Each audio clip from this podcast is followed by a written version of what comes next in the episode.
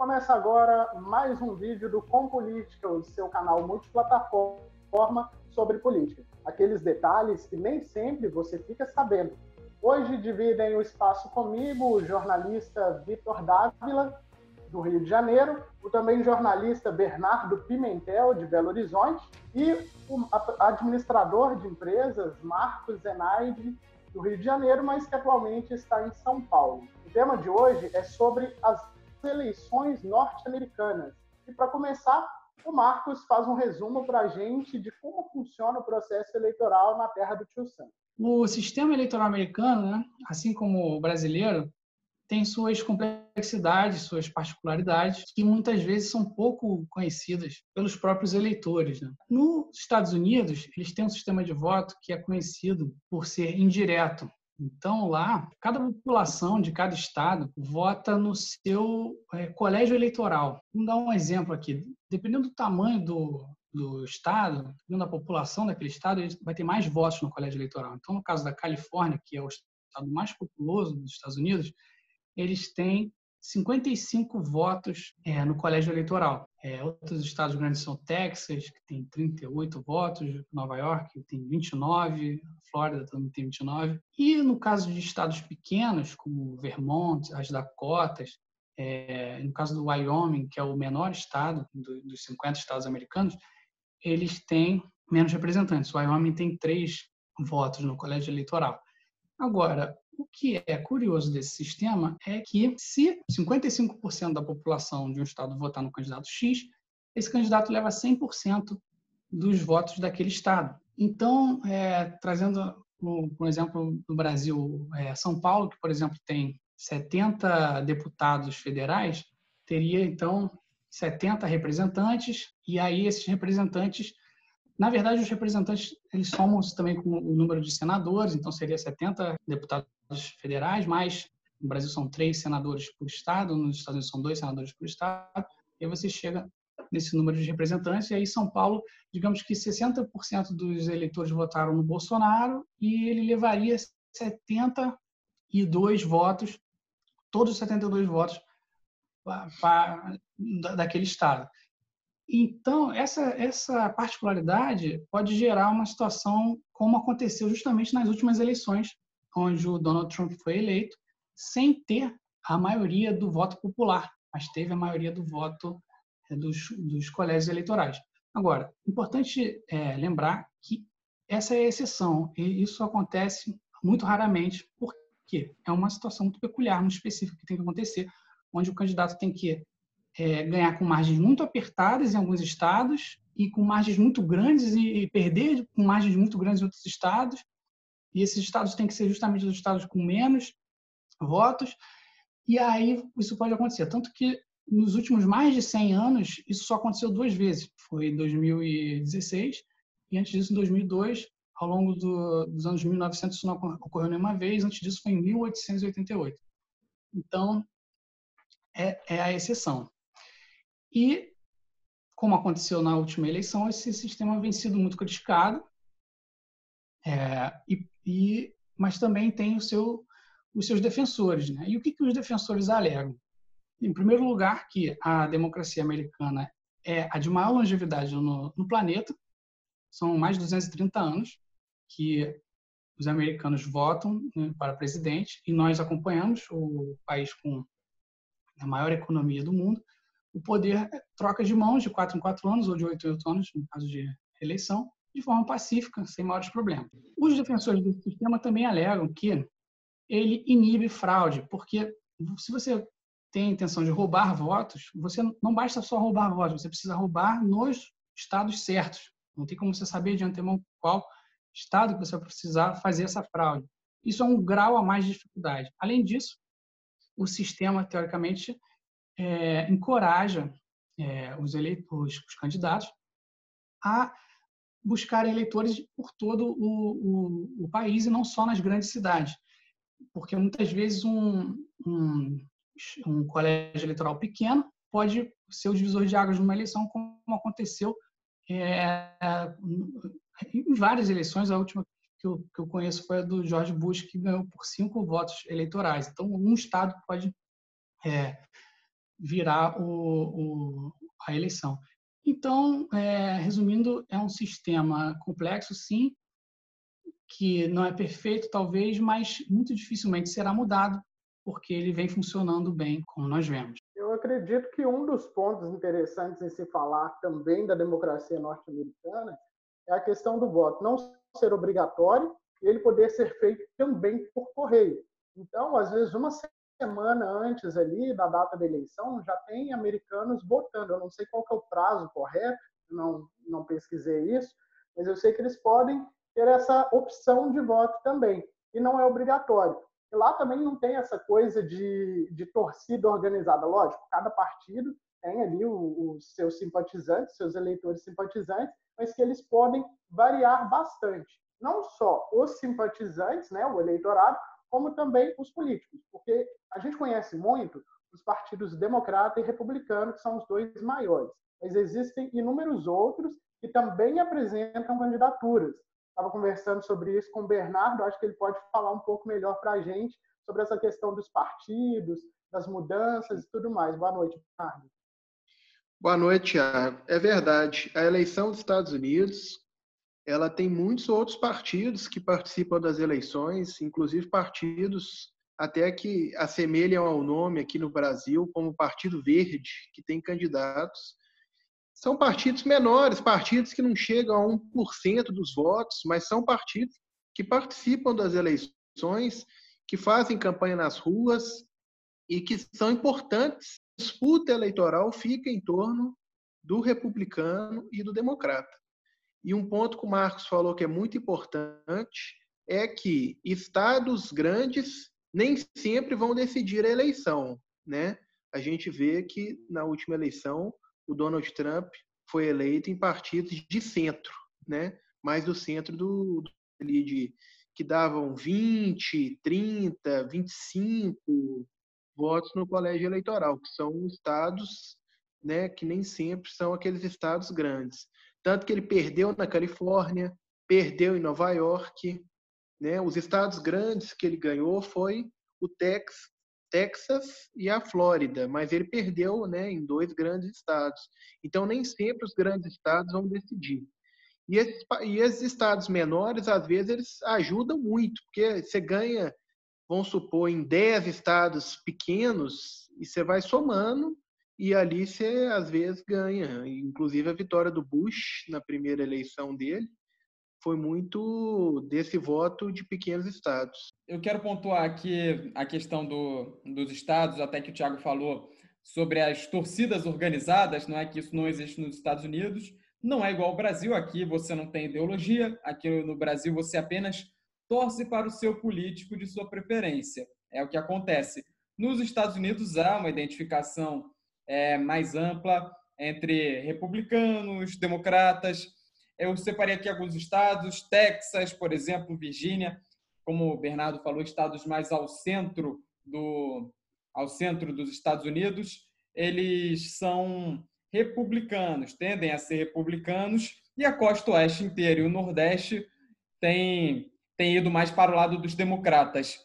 Eu também quero separar a questão, fazer questão aqui de ressaltar a questão da Flórida. A Flórida que é sempre vista como a menina dos olhos tanto dos republicanos quanto dos democratas, por ser um estado conhecido como vira-casaca. O que é vira-casaca? Ele não tem uma linearidade ali na sua votação, nos seus candidatos de preferência. A Flórida, ora está com o democrata, ora está com o republicano. É, é sempre uma instabilidade a questão da Flórida e que é o, o estado mais visado, inclusive, onde tem maior intensidade de campanhas, principalmente ao longo do pleito eleitoral, pessoal. A Flórida, inclusive, ela é um pouco comparada com Minas Gerais, né, por ser um estado decisivo, né? Porque na última eleição a vitória do Donald Trump foi muito a Flórida foi muito decisiva, porque se ele tivesse perdido na Flórida, ele ainda venceria as eleições, porque a vantagem foi grande no colégio eleitoral. Mas foi fundamental, porque ele venceu na Flórida e na Pensilvânia. Foram os dois estados que foram decisivos para a vitória do Trump. Mas a Flórida, todo mundo fala aquela, aquela velha frase, né? Quem ganha em Minas Gerais ganha eleição no Brasil. E lá nos Estados Unidos tem muito essa frase: quem ganha na Flórida ganha eleição. Tanto que o Bush ganhou duas vezes, as duas vezes ele ganhou na Flórida, e o Obama ganhou as duas vezes, né? E o Trump também ganhou. Então, até agora, a Flórida, nesse, nesse século, tem tido total aproveitamento né, na eleição. Vitor, é só um, um adendo aí do que eu falei sobre a questão das torcidas organizadas.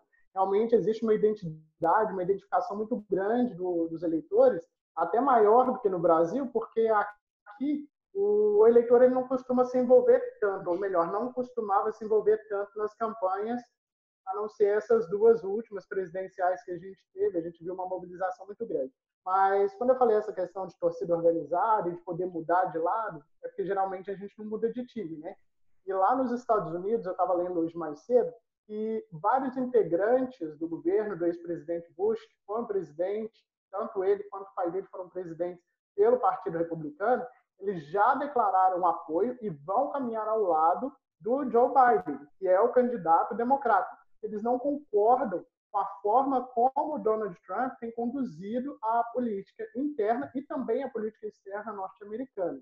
Então, assim, existe sim uma identidade? Existe, mas existe também uma discordância. O próprio Donald Trump, em 2000, se não me engano, ele havia tentado a indicação é, para ser candidato a presidente da República. Estou procurando aqui por qual partido ele tentou sair. É, só que aí ele não conseguiu. E antes mesmo de haver a votação, a indicação do candidato, achei que agora é o Partido Reformista. Ele se retirou da disputa e voltou de novo em 2015, conseguindo a indicação pelo Partido Republicano. E, Tiago, eu concordo com você, a questão da torcida, da identificação entre os partidos. É, é, é na verdade, não, não discordei de você. É, a questão das torcidas organizadas é exatamente o que você falou.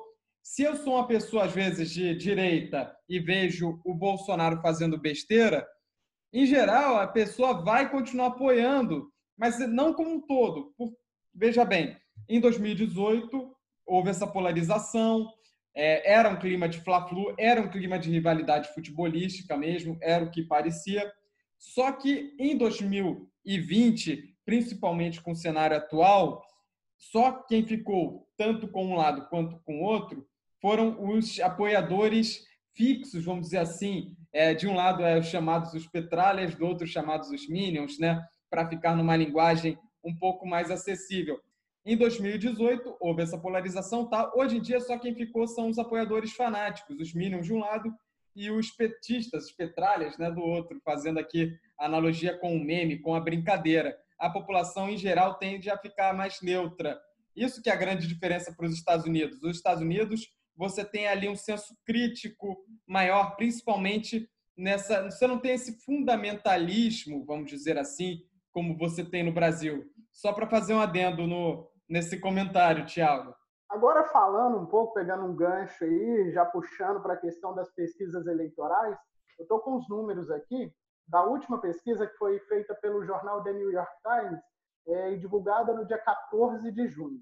De acordo com os números, o candidato democrata Joe Biden tem 50% das intenções, dos votos né, do, do, dos eleitores americanos, contra 36% do Donald Trump. Então, são aí 14% de diferença entre um e outro, 14 pontos de diferença, é uma diferença muito grande, mas igual já foi dito anteriormente, ganhar em número de votos não significa que vai ser eleito, por quê? A forma de eleição lá, ela não é direta, não é o próprio eleitor que elege o presidente. Ele, os eleitores elegem os delegados, e os delegados, sim, formam lá o colégio eleitoral que define quem é o presidente. É, em 2016, como também já foi dito aqui, a Hillary venceu né, em número de votos e perdeu nos delegados. É, eu acredito que esse cenário ele deva permanecer. Por quê? É, o Donald Trump ele só se sai bem na questão econômica. Em todas as outras, ele está tomando lenhada, está sendo assim ultra prejudicado.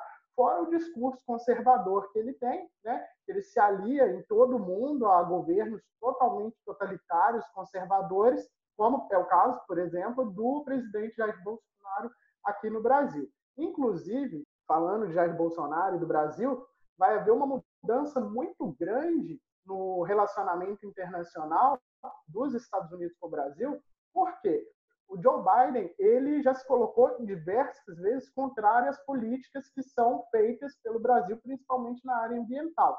Então, eu acredito que a eleição será sim nos Estados Unidos, mas nós temos que olhar com olhos atentos para lá, porque isso influi diretamente no que a gente faz interna e externamente aqui no Brasil. O Biden tem um perfil conciliador, Tiago. Então, por, por conta do Biden se colocar contra o Jair Bolsonaro nas políticas ambientais, não significa que o Biden não vai ser a pessoa que vai estender a mão a, ao Bolsonaro a fim de manter relações.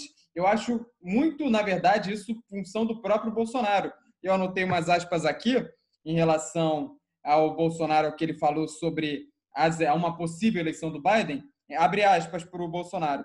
Se não quiserem fazer parceria, paciência. Fecha aspas. Bolsonaro falou em uma live. Eu vejo o Bolsonaro como um perfil muito passional. Ele é muito apegado aos ideais dele. E, e um presidente da República não pode ser assim o Bolsonaro está sendo um eleitor dele mesmo. Ele é uma caricatura dele próprio ali na presidência. Aquela caricatura que ele sempre é, mostrou ser. E isso é perigoso para o presidente da República. Isso jamais pode acontecer. Ele tem que estar aberto para negociar com os Estados Unidos, negociar com China, negociar com todo mundo. Eu até brinco. O melhor presidente é aquele que vai ser o mais vaselina, sabe? O que é o vaselina? A pessoa com perfil vaselina é aquela pessoa que vai se dar bem com todo mundo. Só que o Bolsonaro é muito passional, ele é muito fiel aos ideais dele, é, anticomunistas principalmente, e a China é o nosso maior parceiro comercial. E ele trata a China como a gente sabe que, que a gente trata. É, a gente viu naquela reunião ministerial, por mais que o STF tenha retirado os trechos, estava claro de quem estavam falando ali naquele momento. É o Thomas Sennon, que foi embaixador no Brasil embaixador americano do Brasil no governo Obama, ele mesmo fala que se o Biden vencer a eleição, o Brasil ficará isolado. Mas ficará isolado não por iniciativa do Biden. O Biden é o vaselina da história. Quem é o ranzinza, quem é o turrão é o Bolsonaro. Sim, inclusive, é, quando eu falo sobre a questão da, da pressão que pode haver dos Estados Unidos sobre o Brasil, é justamente nesse sentido. Citei a questão ambiental, mas existem muitas outras a serem discutidas, porque os países eles não fazem política internacional apenas com a questão ambiental. Existe a questão comercial, a questão social, enfim, várias outras. Mas o que eu quero colocar é o seguinte: o Biden ele vai defender, por exemplo, a liberdade de expressão, a liberdade de imprensa. E o Bolsonaro, assim como Donald Trump, eles têm uma relação muito crítica com a imprensa é de tratar os jornalistas como inimigos a serem abatidos. Como o Bolsonaro mesmo já disse aqui no Brasil, jornalista hoje é uma espécie em extinção. Então, eu acredito que sim, vai haver uma, uma cobrança internacional muito grande, uma mudança de paradigma, por conta que o presidente dos Estados Unidos, a maior potência do, do planeta, ela não estará mais alinhada com os devaneios do governo brasileiro atualmente. Então, assim, querendo ou querendo, o Bolsonaro ele vai ter que mudar. Porque, por exemplo, na Argentina, nós tivemos eleição recentemente lá, o candidato conservador perdeu um candidato mais à esquerda. A Argentina era o grande parceiro do Brasil, não só comercial, mas político também, aqui na América do Sul. Então, assim, já começa a mostrar a decadência né, do conservadorismo, do extremismo de direita na América e no mundo. Porque eu acho que os Estados Unidos, se houver realmente a eleição do Biden lá, isso vai influenciar em vários outros países que também sofreram com essa onda conservadora, mas que agora têm a chance de tentar colocar uma medida no meio aí. Em relação à Argentina, Tiago, me chamou a atenção na sua fala. A Argentina, na verdade, sempre foi aliada ao Brasil com os governos parecidos. A Argentina, nesse ponto, é idêntica ao Brasil, é muito parecida com o Brasil. Era alinhada com o Brasil quando era Kirchner lá e Dilma barra Lula aqui. Da mesma forma, quando era Macri lá, Bolsonaro aqui, agora saiu Macri, retorna Kirchner, dizem que é Augusto Fernandes, mas a gente aqui, a gente trabalha com fatos, não é mesmo? e aí agora tem essa pseudo-rivalidade. Agora, o Bolsonaro mudar, eu não acredito muito. Eu ainda o vejo como muito passional, como uma caricatura dele mesmo, que simplesmente não quer conversar com qualquer um que seja fora do, do parâmetro ideológico dele, o que é um perigo, o que é inaceitável para qualquer pessoa que queira ser chamada de presidente da República. Bem, eu vou discordar aqui dessa ideia de que o Joe Biden seria o candidato vaselina, ou o candidato mais favorável às liberdades. É, vamos lembrar que o Joe Biden ele escreveu a, a lei que passou em 1994, conhecida como Biden Crime Bill, é, onde ele mesmo defende a, o, o, aumento da, da, população carcerária, ele defende o aumento de novos crimes que se incluíram, que foram incluídos como crimes é, passíveis de pena de morte. E essa, esse, essa lei foi criticada, inclusive, até pela Hillary Clinton. Quem vê os discursos do Biden repara que ele não, não parece, ele simplesmente não é nada conciliador. É, ele é, inclusive, muitas vezes muito arrogante, muito forte nos seus discursos. E, curiosamente, é, ele vem sendo questionado sobre as suas habilidades cognitivas, porque os discursos dele, hoje em dia, estão lembrando um pouco os discursos da Dilma. Ele começa falando uma coisa, aí se perde, perde tudo a meada. Quando você vê, ele está terminando em outra coisa e é comum ter aqueles discursos nos Estados Unidos onde ele está num palanque, tem um público atrás assim, e você repara até na cara das pessoas assim, tipo assim, o que esse cara está falando? Porque ele é, é, é, os, os, recursos, os discursos mais recentes dele, isso tem acontecido. Outra, outro fato curioso que aconteceu recentemente, ele dando uma entrevista para um repórter negro, ele falou exatamente assim: se você está um, um, tá pensando em votar no Trump, então você não é negro. Aí, além disso soar racista, você presta, tem que prestar atenção que ele não falou só assim, você não é negro, ele falou, você não é negro. Ele usou, ele usou uma expressão que é como se ele tivesse falado não, ele tivesse falado num, assim, ele, ele falou ain't, you ain't black. Ain't é uma palavra que não é gramaticalmente correta. É uma palavra muito conhecida, você vai ouvir em seriados, em, em filmes, mas você nunca vai ouvir o, o juiz falando essa palavra, o médico, o empresário, o, o advogado. Não, você vai ouvir uma pessoa de baixa educação falando essa palavra. Porque ela simplesmente não é uma palavra gramaticalmente correta. Então ele forçou ali e isso repercutiu super mal na mídia americana, vem sendo criticado por isso. Então eu vejo, fazendo um paralelo, é, lembrando esse, esse crime bill do, do Joe Biden, fazendo um paralelo com o termo que usamos aqui no Brasil da velha política, da nova política, o Joe Biden, que trabalha nesse ramo há 44 anos, é, sem dúvida é um representante da velha política. Então, eu não vejo ele necessariamente como um representante da velha política, mas sim do tradicionalismo norte-americano que a gente vê muito em filmes e seriados. O Biden ele é católico, né? A maioria da, quer dizer, a maioria não, mas uma boa parte da população norte-americana ela também é de, da, da religião cristã, né, da fé cristã. Então, assim, eu, eu acredito, como espectador aqui da América do Sul, mas que a gente consegue acompanhar, é que ele represente aqueles valores né, que, o norte, que o cidadão norte-americano ele sempre prezou pelo amor à pátria e tudo mais. E assim, a idade dele, ele já tem 77 anos, é, e os mandatos dele, ele teve seis mandatos no Senado, isso não significa nada sobre ser ou não da velha ou da nova política, porque não é a idade que define isso, mas sim as propostas que ele tem. Posso concordar com muitas das discordar, na verdade, com muitas das polêmicas que ele já se envolveu, mas eu acredito que para a política hoje, que está ficando muito radicalizada, não digo nos Estados Unidos, mas em outros países, inclusive aqui no Brasil, é preciso de um candidato, de um presidente, na verdade, consiga ser o mediador. Até porque eu creio que ele, pela idade que ele tem, ele não vai, se eleito, ele não vai exercer dois mandatos. Talvez ele seria ali um presidente de transição para um mandato de quatro anos, né? E quem sabe quem vier depois dele continuar aí um processo mais democrático de apaziguar. Porque nos Estados Unidos, por mais que eles falem de liberdade, de democracia, a gente ainda percebe muito forte a questão do racismo, como nós pudemos acompanhar semanas atrás né? com aquele policial branco que matou o, o segurança negro pisando no pescoço dele. E aí parece que o que acontece lá em cima reflete no mundo inteiro e as pessoas tendem a copiar.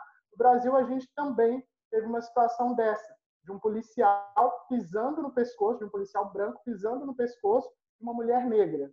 Bom, eu, na verdade, discordo de certo ponto do Marcos na questão do, do Biden não ser o candidato vaselino. Eu acho que o, o candidato que não seria, que não faria o perfil conciliador, na verdade, seria o Bernie Sanders. Se o Bernie Sanders fosse escolhido pelo Partido Democrata, aí sim a gente teria uma tendência maior a ter um embate, um choque, isso falando mais em relação à relação com o Brasil, tá, gente?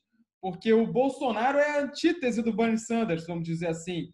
E, e o Partido Democrata não se mostrou disposto a combater o radicalismo do lado do Trump com o radicalismo com o Bernie Sanders.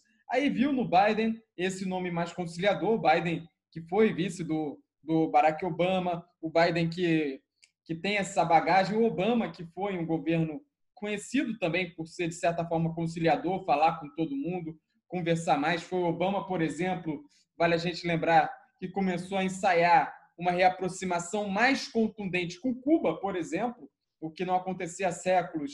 O governo, o governo Obama, que foi um pouco é, mais incisivo nisso, e o Biden é ainda visto muito, é associado muito à figura do Barack Obama.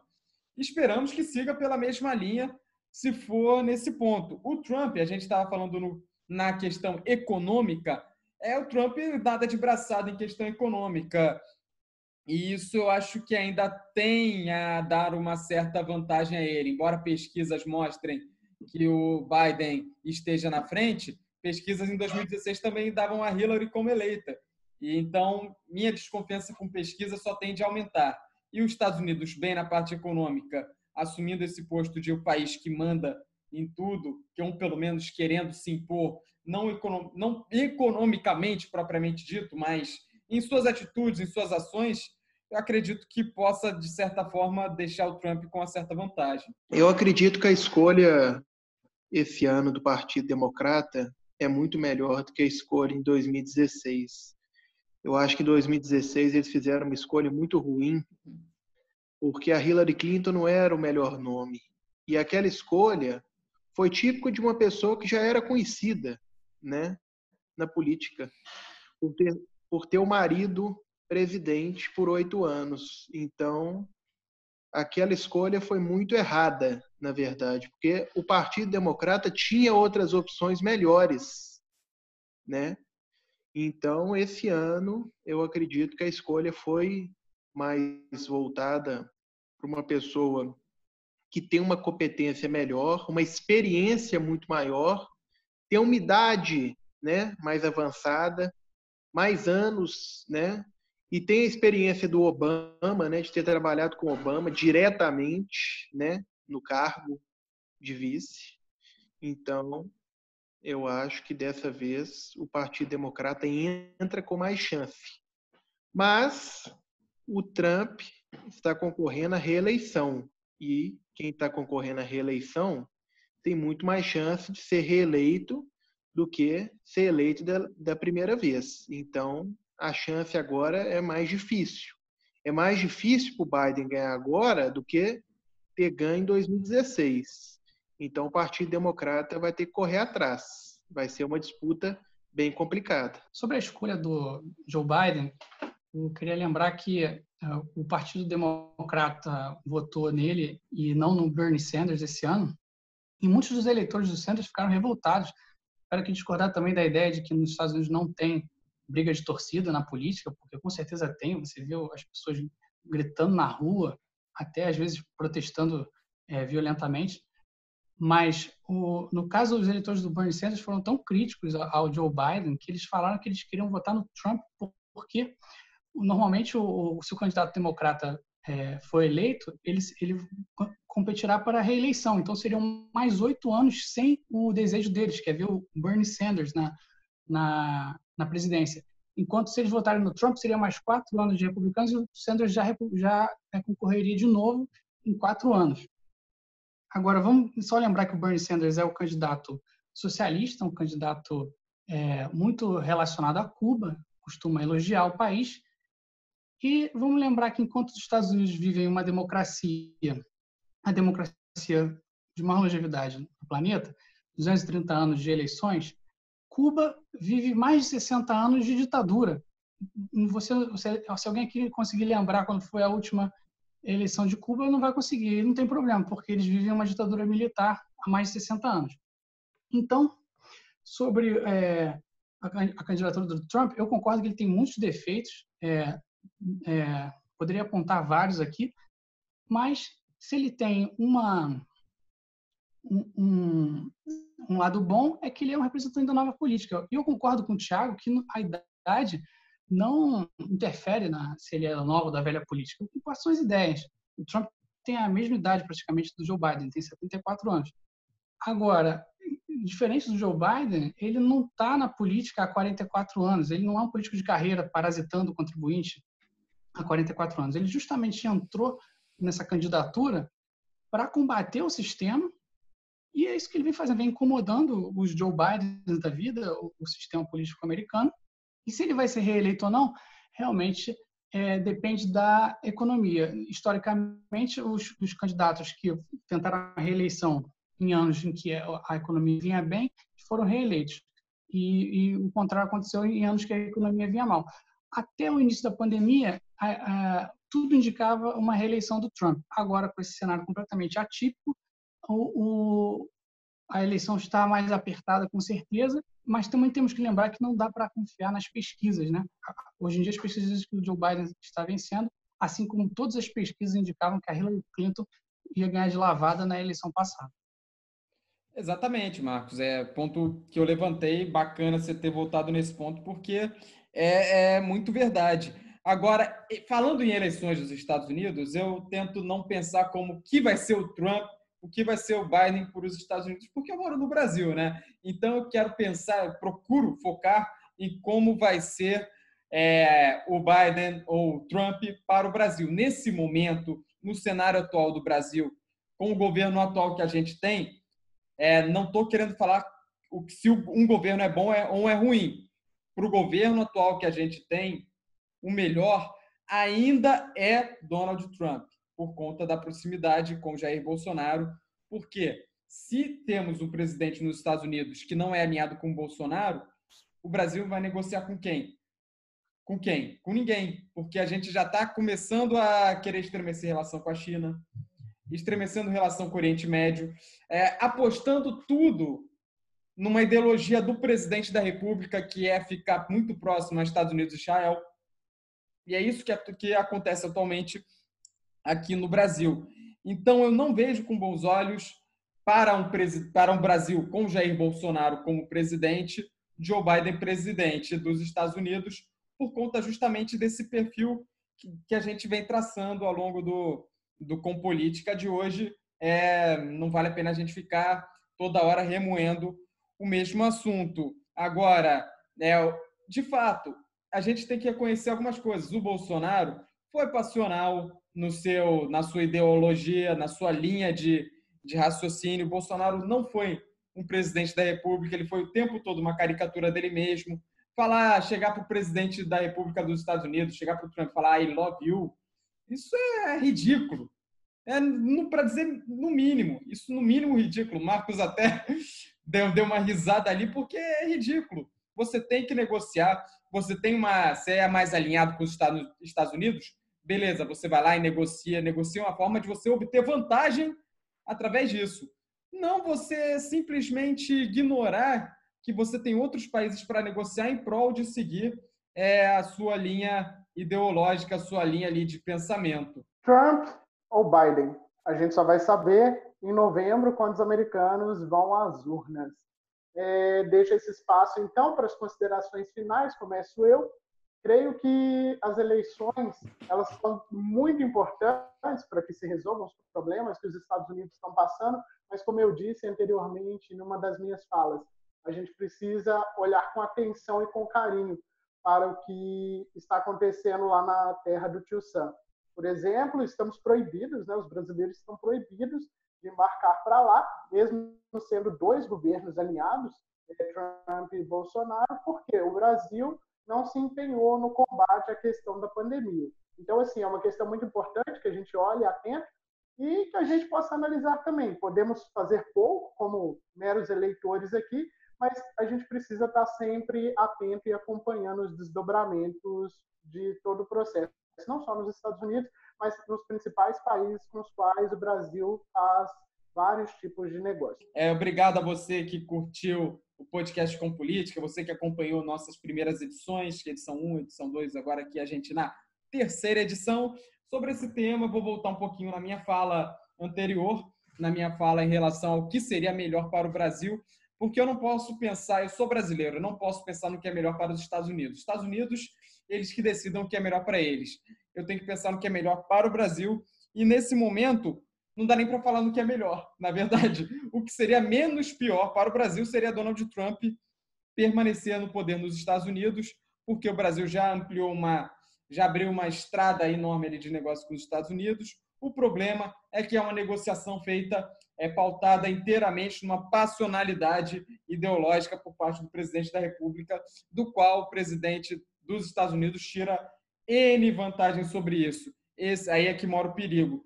No entanto, é melhor você ter um negócio, você ter um comércio externo, você ter uma relação exterior com desvantagem do que não ter nenhuma. Entende? Então, na verdade, o melhor para a gente seria ter um vaselina lá e um vaselina cá. Um conciliador lá, um conciliador cá. Um, alguém que negocie todo mundo lá, alguém que negocie com todo mundo cá. Diante dessa impossibilidade para o momento, eu acredito que, na realidade, a melhor opção seria para o Brasil ter Donald Trump ainda presidente dos Estados Unidos. Estados Unidos que vive talvez seu pior momento, né? principalmente o estado de Nova York, que perdeu mais de 30 mil pessoas né? vítimas da, da pandemia, né? vem se recuperando agora, né? E agora a gente vê outros estados aí com a, com a piora da taxa, né? De mortalidade. E com essa expectativa da eleição, né, também é um momento complicado. A gente falou de eleição aqui no Brasil, mas a gente tem que ver também o lado deles também, que muita gente esse ano não vai votar, não vai querer sair de casa para votar. A gente sabe lá que tem outros métodos de votação, até por correio, votar antes da hora e tal, mas muita gente já é normal que muita gente não vai votar Acredito que esse ano também a gente vai ter uma abstenção muito grande. Mas quem for votar vai ter uma disputa muito boa, muito acirrada. Espero que a gente tenha uma grande eleição, como foi 2016, e que vença quem merecer mais e que a gente torça que o voto popular possa decidir dessa vez, né? Que a gente sempre torce para que o vencedor das eleições seja no voto popular e não no colégio eleitoral, né? Porque eu acho que é sempre mais justo o vencedor ser coroado pelo voto popular, né? Que é a maioria das pessoas, né? E não por ser um estado maior, um estado menor, quem tem um colégio eleitoral maior ou menor, né? Então é isso, agradeço e semana que vem a gente está de volta. Eu quero aproveitar para agradecer a todos que chegaram até aqui com a gente nessa discussão importante. Agradecer também meus colegas debatedores, Vitor, Bernardo, Tiago. E é, respondendo a, ao que o Zé Vitor falou, eu acredito que na política é, é, nós vivemos um jogo de sempre escolher o menos pior. E, e voltando à minha fala inicial, é, o sistema americano é realmente complexo, tem um, algum, algumas é, características particulares que precisamos tentar entender, mas o sistema brasileiro também é super complexo e eu tenho certeza que é muito pouco conhecido. Todo mundo que eu converso sobre esse assunto não sabe nada sobre voto proporcional de deputados e vereadores, que eu acho que é um ótimo assunto para a gente abordar num próximo, eh, num próximo debate. É, mais uma vez, muito obrigado e até a próxima. Então, a gente fica por aqui. Eu faço coro às palavras do Bernardo, do Marcos e do Vitor. Muito obrigado por você nos acompanhar e nos siga pelas redes sociais, pelo Instagram, Facebook YouTube, com o arroba A gente espera por você na próxima semana e até mais.